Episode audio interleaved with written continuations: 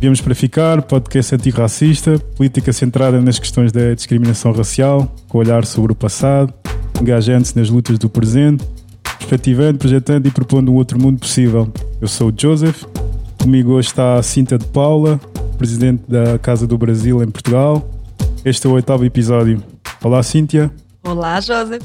Uh, Casa do Brasil, quando é que foi fundada? Quais é que são as suas preocupações, as suas intervenções? Que, que atividades é que presta à comunidade brasileira em Portugal? Sim, antes de mais, muito obrigada pelo convite. É um gosto imenso estar aqui e falar sobre questões tão fundamentais, que é o combate ao racismo, a xenofobia, a discriminação. E a Casa do Brasil está no meio disso tudo também. Vou falar um pouquinho do nosso trabalho. A CBL, como é conhecida, é uma associação de imigrantes que existe desde 1992. Vamos comemorar 30 anos, o que é muito bom. Já são aqui quase três décadas de trabalho. É sim. Um, e nós sempre trabalhamos na área da imigração, não só da comunidade brasileira. É muito interessante, tem muito essa ideia que a Casa do Brasil só trabalha com o Brasil, mas não, somos abertos a todas as nacionalidades. E nós temos desenvolvido ao longo desses 30 anos uh, trabalho em três grandes áreas, basicamente, que é a, inter, a intervenção social, que é composta por várias atividades, como o gabinete de orientação e encaminhamento, o gabinete de apoio ao emprego, muitos projetos uh, coletivos, como o Grupo Acolhida, tertúlias, debates, sessões informativas e muitas outras coisas, construção de materiais, sensibilização. E esse trabalho, sobretudo do gabinete, por exemplo, de orientação e encaminhamento, é dos mais antigos na associação, que é onde a gente recebe as pessoas que chegam a Portugal ou que já estão a Portugal, e é onde nós ajudamos a que compreenda os seus direitos, como é que pode ter uma vida digna e de igualdade em Portugal, com mais diversos temas, desde a regularização, acesso à saúde, educação e muitos outros. Depois, a casa também sempre teve um papel bastante forte nesse diálogo com o poder local, com o poder central, na formulação de políticas públicas e de mudanças legislativas fundamentais para que as pessoas migrantes em Portugal tenham de fato seus direitos garantidos e que de fato tenhamos um país igualitário e que receba essas pessoas em igualdade. Infelizmente, nosso caminho ainda é muito longo, né? Ainda temos muitas conquistas para alcançar nessa área. E a casa também sempre procurou um outro lado, que é a questão da cultura, a promoção cultural de, de diversas nacionalidades e não só. Também essa, essa transformação por meio da valorização cultural não só do Brasil, como disse, mas também de outras nacionalidades. Fazemos um pouquinho de tudo sempre nessa perspectiva de promoção dos direitos humanos, de promoção de igualdade e dessa proximidade com as pessoas migrantes, sobretudo. Muito bem. Dos, dos números que temos hoje em Portugal sobre, sobre imigrantes, um, dos 662 mil que existem, uh, a comunidade brasileira é, é das maiores em, em Portugal, é, é mais numerosa. É. Que, que dificuldades continua a enfrentar a comunidade brasileira em Portugal para a efetivação dos, dos seus direitos, para que possam ter uma vida digna, como falavas há pouco. Pronto, nós de fato, há muitos anos que somos, né? Temos aqui nos mantido até não só no ranking, mas como a maior comunidade imigrante em Portugal. Antes de falar das dificuldades, que infelizmente ainda são muitas, sobretudo no racismo, na xenofobia e na discriminação racial, mas esse número provavelmente é muito maior, porque aqui Sim. só falamos das pessoas que têm autorização de residência, não falamos de todas as que estão eternamente à espera, uh, e também das pessoas que adquiriram a nacionalidade portuguesa que saem dessa contagem. Né? Então, provavelmente, a comunidade brasileira deve ser para ir o dobro, seguramente. Fala, fala assim, cento e, os números são 183 mil talvez mais de 300. Provavelmente. Provavelmente, a fazer, contabilizar o resto. Exato. E as dificuldades? Um, claro, falamos do Brasil, mas é, são muito similares a das outras comunidades migrantes. Né? Com certeza, a questão da regularização, ainda temos aqui um caminho já tivemos conquistas, mas ainda temos um caminho muito longo para percorrer, para de fato tenhamos um, um, sistema em Portugal de atribuição das autorizações de residência de fato eficaz. Nesse momento, nós temos uh, muitas pessoas à espera de terem a sua autorização de residência a dois, a três, a quatro anos. De fato, é um número muito grande, bastante representativo, o que nós consideramos algo muito grave, porque a documentação é algo fundamental para as pessoas, né? Ter o seu estatuto regularizado no país, sobretudo porque contribuem para a segurança social, contribuem para todo o sistema, não só para a segurança social, são pessoas de fato que fazem a diferença no país, assim como todas as outras pessoas migrantes, e que não têm uh, os seus documentos ainda por um serviço de estrangeiros e fronteiras completamente uh, ineficaz nesse sentido. É fato que os despachos, os três despachos que nós tivemos, por exemplo, durante a pandemia, garantiram que essas pessoas fossem consideradas regularizadas, mas consideradas não são regularizadas. Exato. E nós acreditamos que é preciso urgentemente uma regularização imediata, porque aqui trabalhamos, aqui vivemos, viemos para ficar, contribuímos e, de fato, é preciso que essa desigualdade seja corrigida e que, de fato, isso aconteça. Além dessa questão da regularização, que de fato é, é algo fundamental e, e, nesse momento é o que mais temos vivenciado, também outras, de fato, os relatos e a vivência de discriminação baseada na nacionalidade, de múltiplas discriminações, na verdade, é frequente na associação. Não só na associação, mas até em outros espaços que nós estamos e, e em outras com outras associações e com outros coletivos. A comunidade brasileira ainda enfrenta, ainda há estereótipos muito específicos dessa comunidade, assim como há para outras também, né, outras nacionalidades. Em relação ao Brasil, sobretudo, eu pontuaria ainda as dificuldades que as mulheres brasileiras, em especial, enfrentam e o quanto ainda é presente esse simbolismo da mulher brasileira com um corpo disponível ah, e não posso deixar de, de colocar o quanto é fundamental não só falarmos da mulher brasileira, mas da mulher brasileira negra, por exemplo, que ainda acresce outras questões com, baseadas também no racismo, e, e aqui muitas questões muito difíceis nesse processo de integração, que passa, por exemplo, pela negativa ao acesso à habitação. Nós temos dezenas de relatos de pessoas que, por exemplo, vão visitar uma casa e o senhorio abertamente diz: Eu não alugo essa casa para uma mulher brasileira, por ser mulher brasileira.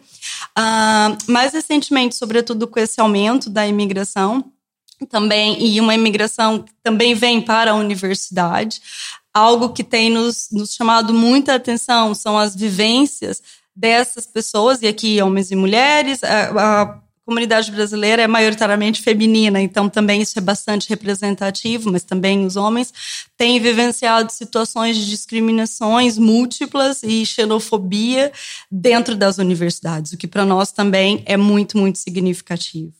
No mais, um, um, fato que a gente não pode deixar de, de falar é a precariedade no mercado de trabalho, né? E aqui é muito, muito importante falarmos sobre isso, porque de fato as pessoas migrantes, assim como pertencentes, né, a outras minorias e não só, ainda de, uh, ocupam os piores lugares. E, e eu costumo aqui dizer que a pandemia, por exemplo, ela não inventou os problemas, mas ela colocou uma lupa e veio reforçar tudo aquilo que nós e, e todos nós que estamos nessa luta antirracista e em pró das pessoas migrantes e, e não só, uh, o quanto que ocupamos os lugares, os lugares de trabalho mais precários, com menos relações contratuais, e isso na pandemia ficou muito, muito sobressaiu muito, sobretudo pela vulnerabilidade que ficamos de forma imediata, sobretudo pelas más condições de trabalho que já estávamos antes, por exemplo. E eu acho que isso é fundamental.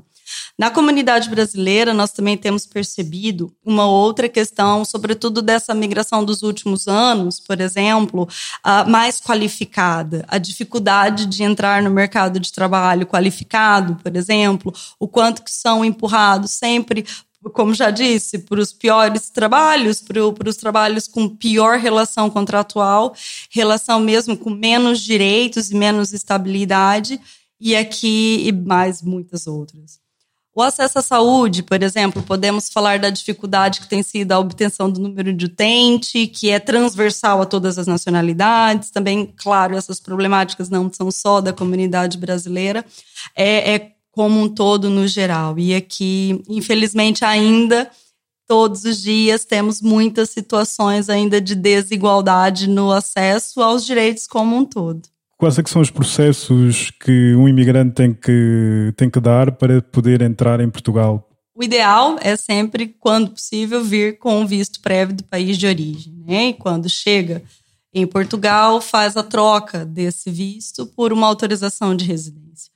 Porém, o próprio sistema de atribuição de vistos no país de origem é muito falho e as pessoas muitas vezes não conseguem, é burocrático, não abrange todas as situações. E no caso, por exemplo, do Brasil, como as pessoas têm a possibilidade de vir com visto, a isenção de visto de turistas, muitas delas optam por essa via e acabam por aqui, como nós temos também um, um artigo em Portugal que permite a regularização a partir do momento que você tem o contrato de trabalho, o que acaba é que a maioria das pessoas, é, depois de conseguirem o contrato de trabalho, entram em processo com os serviços estrangeiros e fronteiras e aí, infelizmente, têm esperado muitos anos por conta do sistema. Então, se no, os consulados no país de origem tivesse, e mesmo a atribuição de visto fosse, por exemplo, a possibilidade de um visto de procura de trabalho ou, ou outros tipos de mecanismo que impedisse que aqui as pessoas ficassem nessa situação, seria o ideal. Mas uh, esse processo, sobretudo, é conseguir um contrato de trabalho, depois entrar no, no, no Serviço de Estrangeiros e Fronteiras, e infelizmente essa morosidade do serviço. Mas é importante pensarmos: migrar é um direito. Sem então, dúvida. todo esse processo deve ser sempre para garantir que as pessoas tenham uma vida digna, pois contribuem e muito para Portugal. Sem dúvida nenhuma. Na tua perspectiva, do, através do trabalho que, que desenvolvem no, que desenvolves na Casa do Brasil, na tua perspectiva, de que modo é que é, é vista a questão da imigração em Portugal hoje? Uh, se, para além de todas as dificuldades que, que as pessoas migrantes enfrentam, não só em questões burocráticas, como depois até nas questões laborais até no, nas questões diárias da sua vida, de que modo é que as instituições, o Estado vê a imigração em, em Portugal? Achas que ainda é de forma. Os imigrantes ainda são vistos como. Não diria como criminosos, mas ainda se criminaliza muito a questão, a questão, a questão da imigração? Ou essa perspectiva tem-se vindo a esbater ou mantém-se de alguma forma? Pronto, acho que aqui nós podemos pensar um pouco historicamente, assim, né? Eu acho que é importante. Eu acho que uma coisa é certa: Portugal tem boas, uh, bons papéis escritos, né? Tipo, ah, bons, uma boa lei, por exemplo, uma de imigração, uma sim. boa legislação. Porém, depois, na prática, o que nós vivenciamos diariamente ainda, e, e atenção, mesmo uma legislação que, comparada a outros países, pode ser considerada uma boa legislação, uh, é fruto de luta dos movimentos e das associações e luta de, de muitos anos, né? Aqui não, não foi do nada também. Houve uma luta muito grande de quem trabalha com as pessoas migrantes para que isso acontecesse. Como é que isso, uh, apesar de termos uma boa legislação, e eu reconheço isso, tem falhas, obviamente, mas temos, temos até estratégias positivas uh, do, do próprio governo para que haja uh, políticas de integração positivas. Porém, depois na prática, o que nós ainda acompanhamos é de fato muitos desafios dessa transposição, para que os serviços de fato também sejam assim. Por exemplo, quando temos, como uma pessoa migrante vai no centro de saúde, não consegue uh, se inscrever ou ser atendido, porque o atendente simplesmente diz que ela não tem direito e pronto quando ainda temos as pessoas em trabalhos não dignos, obviamente nossa luta também tem que ser para que não haja trabalho que não seja digno para ninguém, né? Que ninguém ocupe esses lugares.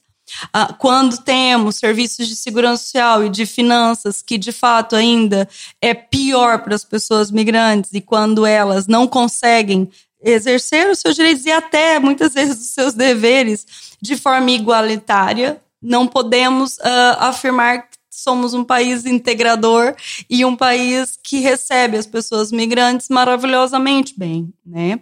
Acho que em alguns momentos houve mais vontade política, em outros menos vontade política, mas, sobretudo, acho que o que aqui precisamos transpor essa boa vontade, entre aspas, para que os serviços públicos, desculpa, públicos e o acesso, uh, os acessos como um todo, seja de fato igualitário e que as pessoas possam ter uma vida digna como qualquer outra que aqui vive.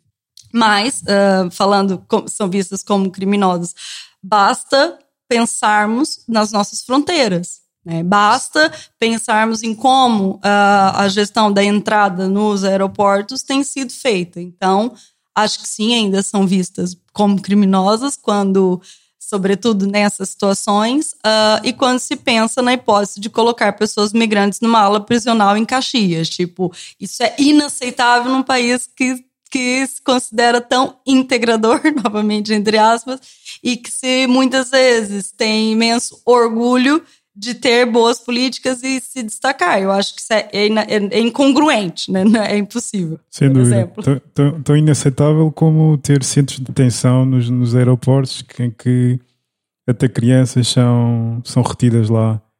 Um, é inaceitável. É inaceitável, sem dúvida. Se não víssemos como criminosos, não, nem teríamos uma hipótese de uma coisa dessa. Conceber isso. Exatamente. Uh, Neste, neste momento, a comunidade migrante está a enfrentar um grande problema no, no, no que toca à sua regularização, desde a concessão de, de, autorizações de residências até às próprias renovações. Isso não se deve só à questão da pandemia. De jeito nenhum. Mais uma vez, eu, eu acho fundamental nós uh, pensarmos que, obviamente, a pandemia ela agravou as questões, sobretudo agravou os serviços públicos como um todo, por, por motivos que todos sabemos, né? Diminuição, teletrabalho, enfim, outras questões. Mas eu não acredito e jamais aceito que os problemas que as pessoas migrantes estão enfrentando nesse momento com os serviços estrangeiros e fronteiras é devido à pandemia. Isso não é verdade, né? É um problema que é muito anterior, de um serviço que já vinha extremamente atrasado e que não tem respeitado os tempos e que não tem, de fato, criado, uh, obviamente não é só a culpa do Serviço de Estrangeiros e Fronteiras, é quem tutela o Serviço de Estrangeiros e Fronteiras também, mas é muito anterior. Na verdade, nós já temos alguns anos que as pessoas vêm nesse processo de morosidade, vêm nessa espera interminável para que os seus processos sejam de fato terminados. E aqui não é só por conta da pandemia, obviamente, pode ter agravado essa questão, mas é muito anterior a isso, muito anterior. Sim, sem, sem dúvida, porque há pessoas, é um problema que vem de trás, e acho que poderíamos até falar disso, da própria orgânica do, do, do Serviço de Estrangeiros e Fronteiras, até que ponto é que faz sentido isto. Quer dizer, agora houve uma. vai ser abolida e vamos ver como é que os, os serviços que, que prestavam, como é que vão ser integrados nos outros setores da administração pública. Uh, até pela própria questão que falávamos há pouco, da criminalização ou não do, da imigração, a própria existência do Serviço de Estrangeiros e Fronteiras, que é uma polícia criminal, um, denota isso, apesar da propaganda e até da boa legislação que depois não está em prática na vida das pessoas. Neste momento há pessoas à espera para obterem, como falaste há pouco, de autorização de residência, quatro anos à espera. Pessoas que, que já residem cá e que têm a sua, a sua situação regularizada, mas que viram os seus, os seus documentos caducados, estão à espera para renovar uh, também há mais de um ano, ou desde, uh, sobretudo o que agravou com a pandemia. E há pessoas que, para renovarem, têm que deslocarem, fazerem quilómetros e quilómetros para poderem, para poderem ter vaga, para, para terem a sua situação regularizada. De que modo é que esta burocratização da atribuição de, ou de regulamentarização das pessoas imigrantes não poderia ser feita de outra maneira uh, nos outros serviços de, de, serviços públicos em que os cidadãos, uh, os ditos cidadãos nacionais fazem, se isso não seria um primeiro passo para realmente uma política de inserção, uma política integradora da, da comunidade imigrante. Não haver um departamento específico uh, ou um departamento isolado do resto da administração pública que tratasse só da questão imigrante, mas que fosse inserida no seio dos outros serviços públicos e que, e que sim, tendo em conta a especificidade do tipo de, de papelada que é necessário tratar, haver esse departamento no interior destes serviços públicos. Até que ponto é que isso é execuível uh, ou não, ou é só, é só uma questão de falta de vontade política ou, ou outro problema que, que seja além disso. Sim, antes de mais, uh, as pessoas migrantes nunca deveriam ter os seus documentos tratados em polícia nenhuma, né? Eu acho que a gente tem que começar por aí, de isso, fato. Isso, esse não é o papel da polícia. Exato. O, e, e, nem o migrante não, não é um criminoso ou uma criminosa. Uhum. Nós não temos que nos dirigir a uma polícia para ter o nosso cartão de residente, nosso título de residência. Isso nunca deveria ter acontecido, na verdade, né? E acho que nesse momento de reestruturação, e é importante também é, salientar que é uma luta antiga do movimento associativo, né, migrante, antirracista e, e, e, outros também que sempre se, se juntaram de, de outras entidades que trabalham em prol das pessoas migrantes, dessa exigência dessa separação, porque de fato é uma injustiça e é algo inaceitável uma pessoa migrante que contribui, que, que, que tem a sua vida e que faz igual qualquer outra pessoa, tem que ir num sistema policial que trata a pessoa como criminosa para que o seu documento seja atribuído. Eu acredito que sim, acho que tem, temos que os nossos documentos têm que ser tratados onde tratam o cartão de cidadão. Porque esse é o princípio da igualdade. Se as pessoas portuguesas, portugueses e portuguesas vão ter, vão tratar do seu cartão de do, do, do seu cartão de cidadão no, por exemplo, no IRN, né? No, no, por que, que nós, migrantes, temos que ir na polícia? Acho que o sistema tem que ser reorganizado para que, de fato, o mesmo sistema que emita esse documento emita também para as pessoas migrantes os seus respectivos títulos de residência. Eu acho que é execuível. Eu, eu sou uma pessoa muito sonhadora e acredito que é execuível desde que se tenha vontade política. Porque quando a gente olha os investimentos em outras coisas, sei lá, salvar bancos é possível, porque que investir e, e, claro, criar sistemas efetivos para as pessoas migrantes não é possível. Claro que é possível. É preciso ter vontade política e é preciso uma boa governação integrada também para isso, né?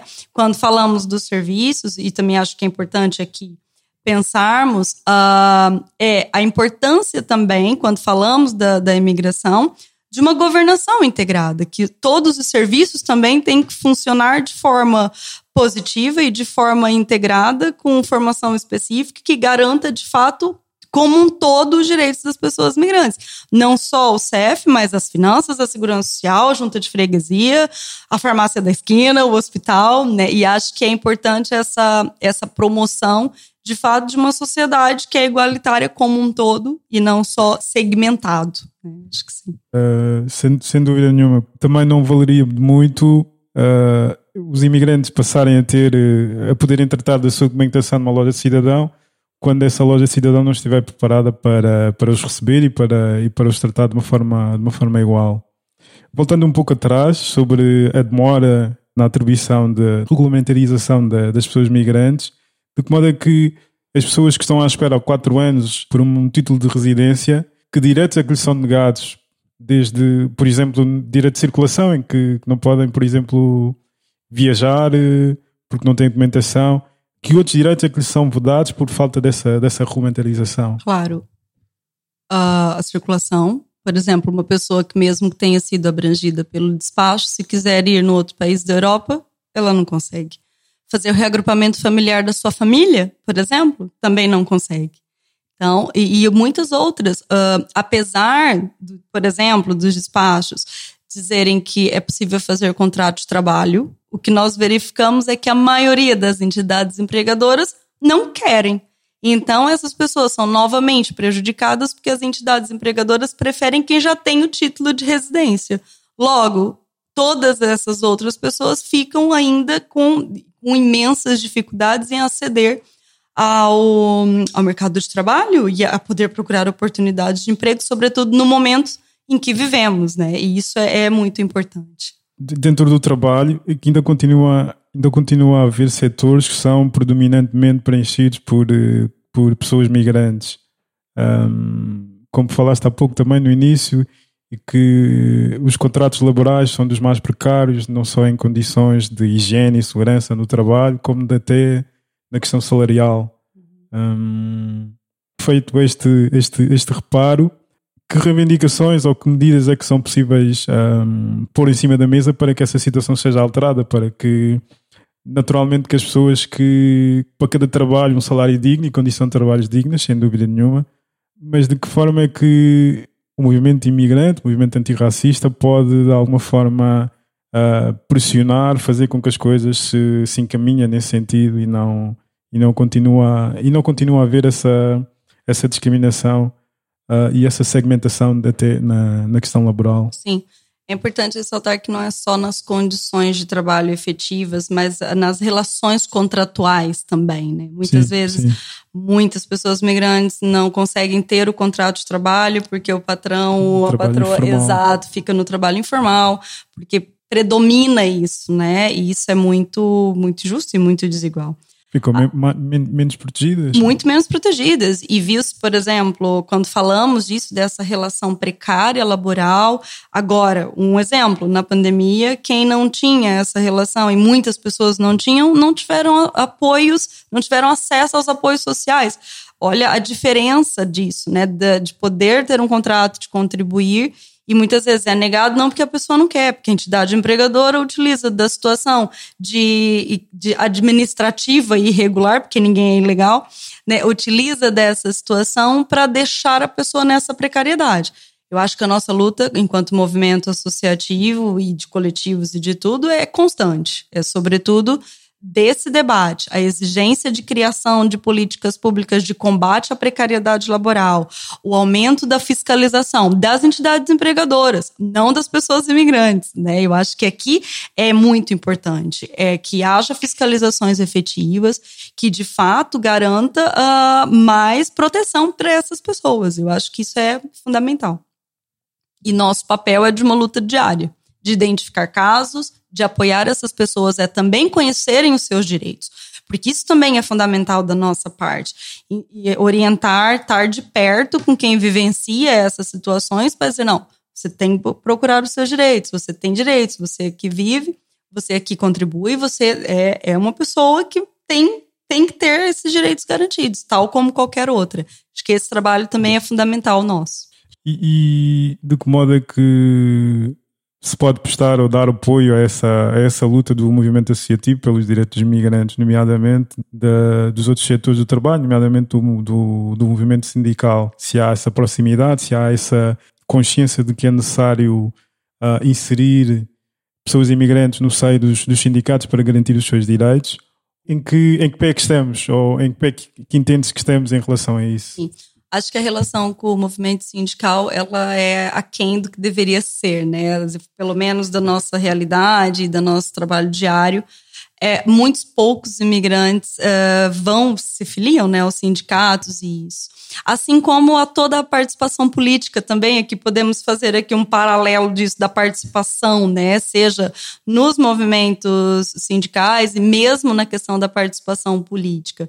Eu acho que, às vezes, por falta de informação também, mas, sobretudo, a gente não pode esquecer que a vida de uma pessoa migrante, até que tenha a sua situação regularizada e até que consiga respirar e começar a, a, se ver parte dessa sociedade, é, é, é uma corrida de obstáculos, né? Então, a última coisa, muitas vezes, que você vai pensar é de que forma você pode participar, seja na vida sindical ou na vida política, por exemplo. Eu acho que aqui é importante eu acho que também é nossa função é, orientar para isso, incentivar as pessoas ao, aos sindicatos, a conhecer essa, esse lado também de quem já trabalha e luta por, por maior igualdade, por menos precariedade laboral, por exemplo. Sim, sim. Eu falava mais no sentido contrário, do movimento contrário, do movimento dos sindicatos chegarem à comunidade imigrante ah, para, para inseri-los no meio da, da luta pelos direitos laborais. Porque como disseste, e bem, naturalmente que leva tempo para que, tendo em conta hum, toda, todas as dificuldades que, que um imigrante enfrenta que, que demora tempo a estabilizar-se para poder, para poder ter fogo, para poder ter folga, para, para ter essa participação. E portanto seria, seria bom que dentro do movimento sindical houvesse essa consciência, houvesse essa vontade de, de inserir também a comunidade, a comunidade imigrante no, no mundo sindical para conjuntamente lutarem pelos direitos laborais e não ser uma coisa uma coisa isolada como infelizmente Sim. continua continua a ser. Talvez essa uma maior aproximação das associações de imigrantes por exemplo. Acho que esse trabalho os sindicatos. exato. Esse trabalho em parceria esse trabalho em conjunto também é complementar né? Claro a gente aqui fala Sim das problemáticas e disso, mas também é importante não, não só pensarmos que todas as pessoas migrantes vivem muitas dificuldades, né? Também. Sim, sim. Isso também é que estamos fazendo um recorte. Uh, de, um, de uma visão mais positiva e falando da comunidade brasileira, nós também temos assistido muita gente muito lutadora no sentido mais político mesmo. Tipo, muitos coletivos têm surgido sobretudo nessas temáticas antirracista, pelos direitos LGBT, da, dos direitos das mulheres, não só da migração, mas muitos coletivos que já olham nessa perspectiva interseccional, por exemplo, e que tem se construído numa luta mais participada e próxima das pessoas, e isso é fabuloso. Tipo, eu acho, no meu ponto de vista, que é um caminho, a organização social e coletiva, eu acho que é um caminho fundamental para combater todas essas desigualdades também, para exigirmos esses, esses direitos, né? E também para estarmos próximos e próximos das pessoas. E falando da comunidade brasileira, isso tem acontecido. Nós temos assistido nascer associações, coletivos, e eu acho que é algo que mostra também esse maior envolvimento político uh, e de participação, e eu acho que é fundamental. Falaste há pouco dos direitos políticos, que, ou estamos a falar até deles, os direitos políticos, da participação política da, da comunidade imigrante. Em outubro vamos ter eleições autárquicas. Algumas nacionalidades podem, têm o direito a votarem e a serem eleitos é, nesta, nestas eleições que vão ocorrer. Este também é uma, é uma, é uma, é uma frente de luta que o movimento associativo um, reivindica há muito tempo, que é o direito de voto, o direito de voto dos imigrantes, independentemente da, da nacionalidade, de nacionalidade, de algumas nacionalidades e que não tenha e que não dependa de uma reciprocidade, que é o caso que acontece com, com, com, com, essas, com essas nacionalidades que podem ter, que têm esse direito agora em, em outubro. Um, haver essa consumação desse direito era é um passo sem dúvida nenhuma importante para para a, para a igualdade e para uma, uma sociedade uma, uma, sociedade, uma sociedade justa um, estamos a falar novamente da falta de vontade política para que isso aconteça, para que isso, para que isso seja realmente possível. O que é que falta fazer? De que modo é que nós podemos, podemos encaminhar nesse sentido de, de, de, de realmente garantir uma coisa elementar que é as pessoas vivem cá, têm participação cá, contribuem para, para a sociedade, contudo não têm, não têm, não têm participação, são vedados a ter uma participação numa, numa, numa questão fundamental que, que afeta toda, toda a sua vida. Com certeza. Eu acho que aqui vivo, aqui voto, né, é uma luta muito, muito forte, muito antiga do movimento associativo e que de fato ainda não conseguimos, né? Ainda a participação política é restrita aos acordos, né? E as reciprocidades e que de fato gera uma grande desigualdade, né? E, e aqui pensando nisso, eu acho que são muitos fatores que temos que avaliar. Primeiro, a falta de representatividade, né? Tipo, da, da próprias pessoas migrantes se verem também parte de um sistema político, né? se formos, mesmo aquelas que têm direitos políticos, o, a taxa de recenseamento é muito baixa. E aqui é importante pensarmos sobre isso, né? Por quê? Pronto, falamos um pouco disso. Acho que uh, muitas pessoas migrantes vivenciam desafios muito grandes até ter uma consciência talvez de que faz parte dessa sociedade. Aí pode começar a vir a se ver como também parte política dessa sociedade.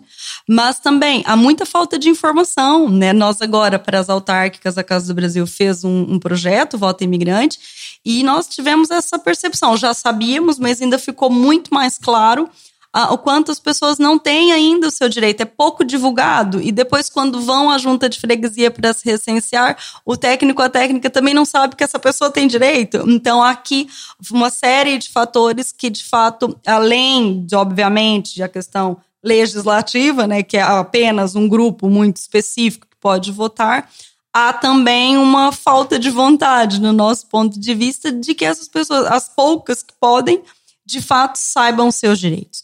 Esse ano houve uma maior mobilização, o próprio ACM fez uma campanha em parceria com a CNE, né, a Comissão Nacional de Eleições, e houve também, por parte de vários partidos, essa mobilização de divulgar os direitos das pessoas migrantes.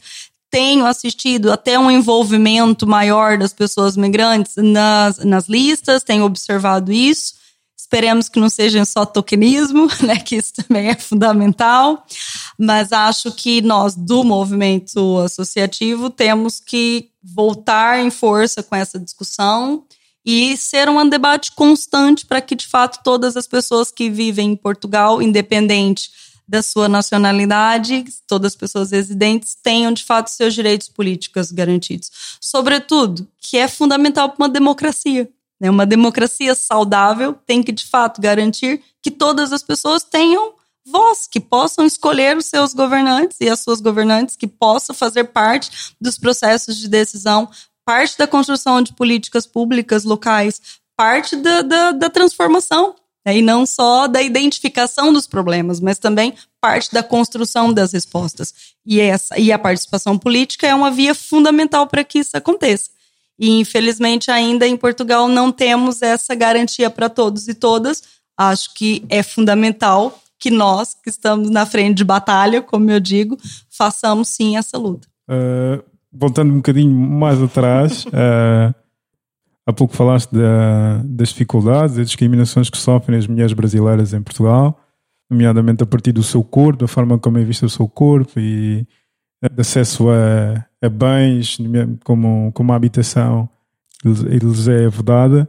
Que outras dificuldades é que a comunidade imigrante, a comunidade brasileira inclu, eh, também, um, vem enfrentando diariamente quando são, por exemplo, pessoas mulheres, negras, homossexuais, uh, pessoas com deficiência, um, quão preparado ou não preparado está, estão os serviços públicos para poderem responder a, a, essas pessoas? Acho que fomos falando um pouco dessas dificuldades. O que eu acredito e do que tem vivenciado nesses anos de trabalho, e não só, e de ativismo também, é que todas essas dificuldades que falamos, elas são ainda maiores quando se entrecruzam esses marcadores, né, que falamos, uma mulher brasileira negra, por exemplo, com, com uma deficiência e lésbica, se calhar ainda vai ver os seus direitos negados muito mais frequentemente e talvez nem tenha acesso a eles, por exemplo, do que uma mulher brasileira branca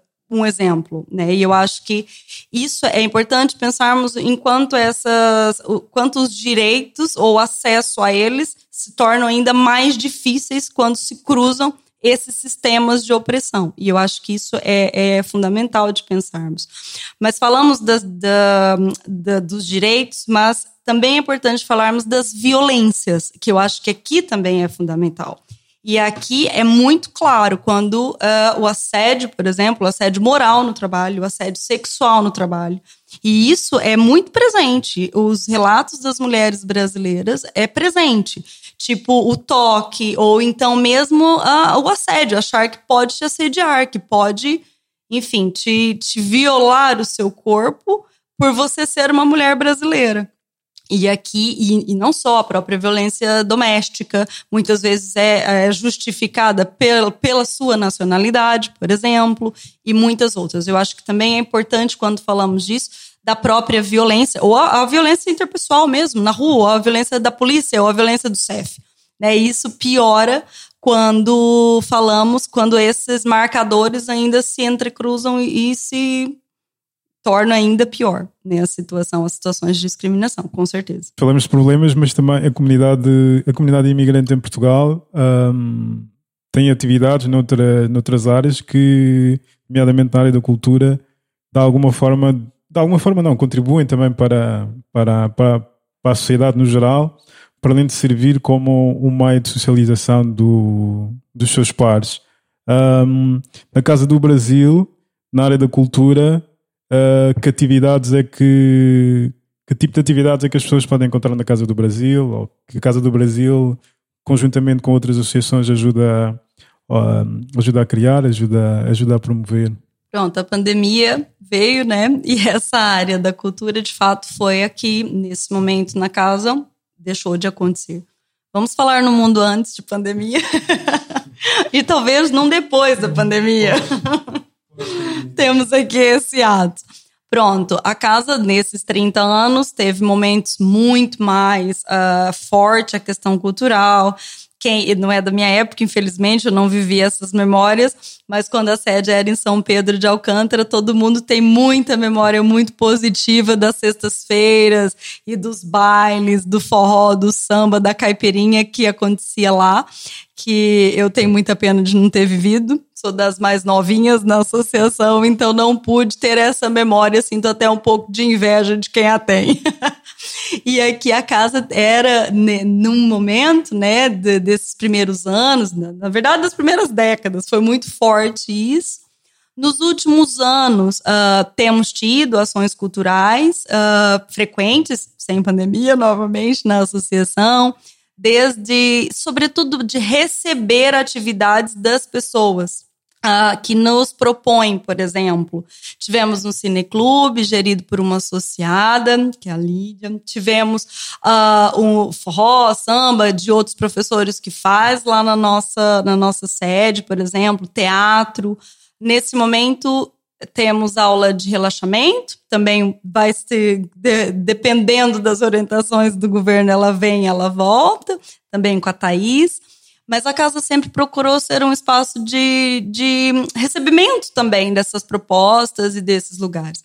Ah, pronto, para quem gosta de futebol, a casa sempre nos mundiais também passou os Jogos do Brasil, também é muito famosa dos jogos, sempre há pessoas que só aparecem na associação nessa época, é muito engraçado. Ela, eu venho aqui porque eu só assisto aqui, porque me dá sorte, isso é esse lado. Mas nós, para o futuro, que esperamos que seja próximo. Temos alguns projetos, queremos reativar o nosso espaço cultural, também ser cada vez mais um espaço para que os artistas e as artistas migrantes possam também utilizar para os seus trabalhos, para a divulgação do seu trabalho. Acho que a casa também tem que ser essa plataforma, na medida também das nossas dificuldades associativas, né? Mas, sobretudo, utilizar da, do, do que temos, que é o espaço e não só, para promover esse apoio. É um projeto para logo, para breve de sermos, voltarmos a ter mais essa plataforma de recebimento também cultural. E de que modo é que a diáspora brasileira uh, olha para, para a situação do país? Como é que, como é que tem vivido à distância uh, os, últimos anos, os últimos anos da, da governação do governo do Bolsonaro, da presidência do Bolsonaro, uh, nomeadamente agora com, com a questão da pandemia? Da desgovernação né, do, do Bolsonaro. É assim, a Casa do Brasil, falo por nós e falo de muita gente que também está conosco e trabalhamos de perto, é obviamente fora Bolsonaro, né? Tipo, é, é uma, de fato, uma presidência desastrosa, já é, não é nenhuma novidade, desde a campanha já esperávamos que ia ser assim. Na verdade, a questão política do Brasil é anterior, ela é desde o do golpe, desde que a Dilma, a presidente Dilma, foi deposta né, do, seu, do seu lugar injustamente. E muita gente, sobretudo desses novos coletivos e que também estão próximas da casa, assiste com muita tristeza, com muita hum, descrença também. Acho que há aqui uma preocupação, porque é nosso país, né? E ver nesse descaso a gestão desastrosa da pandemia. E não só o próprio discurso racista, xenófobo, homofóbico e de tudo que pode haver de pior, de extermínio mesmo, né? E é, é de fato um genocida. E, de, e nós acompanhamos com muita, muita preocupação, muita preocupação, e hum, queremos fora Bolsonaro. E eu acho que é preciso, de fato, aqui mas uh, não falo, infelizmente, por toda a comunidade brasileira em Portugal. De fato, ainda há apoiadores e apoiadoras, e hum, que também nos, nos entristece, né? Mas temos muita preocupação do rumo do Brasil, não só pela questão política, mas uh, a fome tem aumentado muito, a própria violência policial. E, de fato, há um projeto genocida. E, e infelizmente, está aí, né? E esperemos que caia logo. A comunidade brasileira tem saído à rua nos últimos anos, desde, desde o golpe até agora a eleição do, do Bolsonaro. Um, nos últimos tempos, que ações é que têm desenvolvido para, para, para, para discutir a questão política no Brasil, uh, ao mesmo tempo que também propõem soluções e se juntam a movimentos, a movimentos que vão acontecendo, movimentos de saídas à rua que vão acontecendo uhum. no, no, Brasil, de que forma é que têm tentado de alguma forma articular as saídas à rua no Brasil, com as reivindicações, com as análises políticas e com, e com, com perspectivas futuras para, para o país.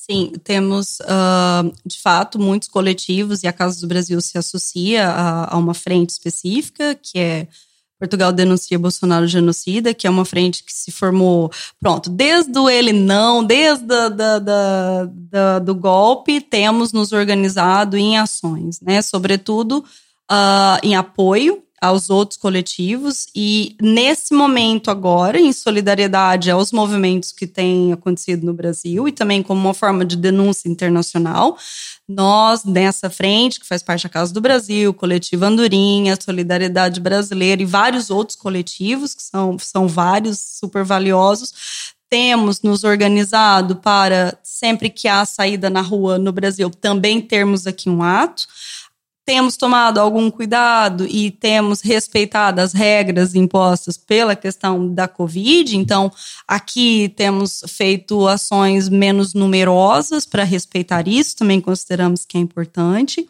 Vamos em breve lançar outras ações, que ainda não posso divulgar, mas vai, vai ter, se calhar, uh, mesmo, mesmo muito em breve. Uh, e, sobretudo, essa denúncia, consideramos que é fundamental essa denúncia constante essa denúncia constante, seja na rua, seja nas redes sociais, seja pedir também a solidariedade dos governos, né? E essa denúncia de uma política de fato genocida, de uma política antidemocrática, de um discurso antidemocrático e que é muito, muito prejudicial e que infelizmente o Brasil é uma situação muito, muito complexa e as pessoas estão a passar muito mal, as violências têm aumentado, a fome tem aumentado e, e muitos. E as desigualdades só aumentam, sem contar os mais de 500 mil pessoas que já morreram da Covid-19, que poderiam ter sido muitas, muitas delas salvas se tivéssemos comprado vacina, né? E não propina. Eu acho que é mesmo isso. Já falamos aqui de, de muita coisa, dos direitos imigrantes, a situação em que, em que se encontram a viver. Falamos de, das dificuldades específicas da, de, das, pessoas, das pessoas migrantes do Brasil. Um, falamos agora da, da participação política né, que, que, a comunidade brasileira vai tendo com, com a situação política que, que se vive lá. Um, há mais alguma coisa que gostarias de dizer, de salientar, uh, não só sobre a questão política brasileira, como a questão como a questão dos direitos imigrantes? Uh, um, uma coisa só que não falamos muito, mas que eu acho que é importante quando falamos das pessoas brasileiras que têm vindo para Portugal e fazer esse cruzamento com a própria situação do Brasil. É, muitas pessoas que vieram nos últimos anos também foi para fugir dessa política do Bolsonaro. E, e aqui é interessante olhar para esse grupo, muitos ativistas de muitas áreas que buscam Portugal e vêm para Portugal, de fato, para poder lutar daqui também contra o governo do Bolsonaro. É, é muito presente esse grupo e nos chega muitas pessoas que estão tá nessa situação, que vêm nesse momento, porque se sente mais seguro aqui até para fazer essa luta.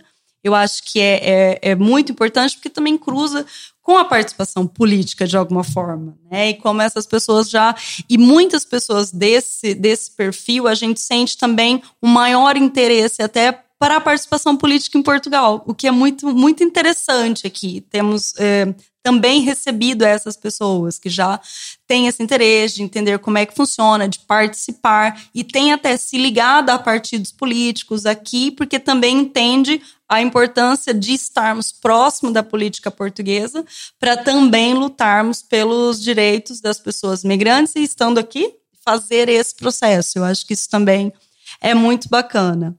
Falando da questão da participação política, acho que é um caminho né, que temos enquanto migrantes também de, de caminhar, de nos envolver mais. Eu acho que isso é um desafio que eu particularmente lanço muito para as pessoas que estão à minha volta e mesmo na associação, entender essa dinâmica política, fazermos parte dela desde as associações, porque quando falamos de política, por vezes parece que é só partidária, mas não é. Fazer parte de um coletivo, fazer parte de uma associação, de um sindicato ou de, de estruturas também da sociedade civil é um ato de participação política. E, claro, não pode ficar só aí, né? Também temos que ir para a política tradicional, se assim podemos dizer, para que possamos fazer parte e haver mais representatividade. Eu espero agora, com as autárquicas, de ver muitas pessoas migrantes eleitas das, das nacionalidades, infelizmente só daquelas que podem, que têm esse direito, que seria muito mais bonito de todas, mas de fato acho que temos aqui um chão para caminhar e tomara que tenhamos uma, uma estrutura de governação local e não só muito mais multicultural e que seja de fato a cara de Portugal. Tá, Cintia, obrigado. Uh, ninguém é ilegal. Ninguém é ilegal. Imigrar é um direito. Legal é o capital. Este foi o oitavo episódio do Viemos para Ficar. Vemos em breve.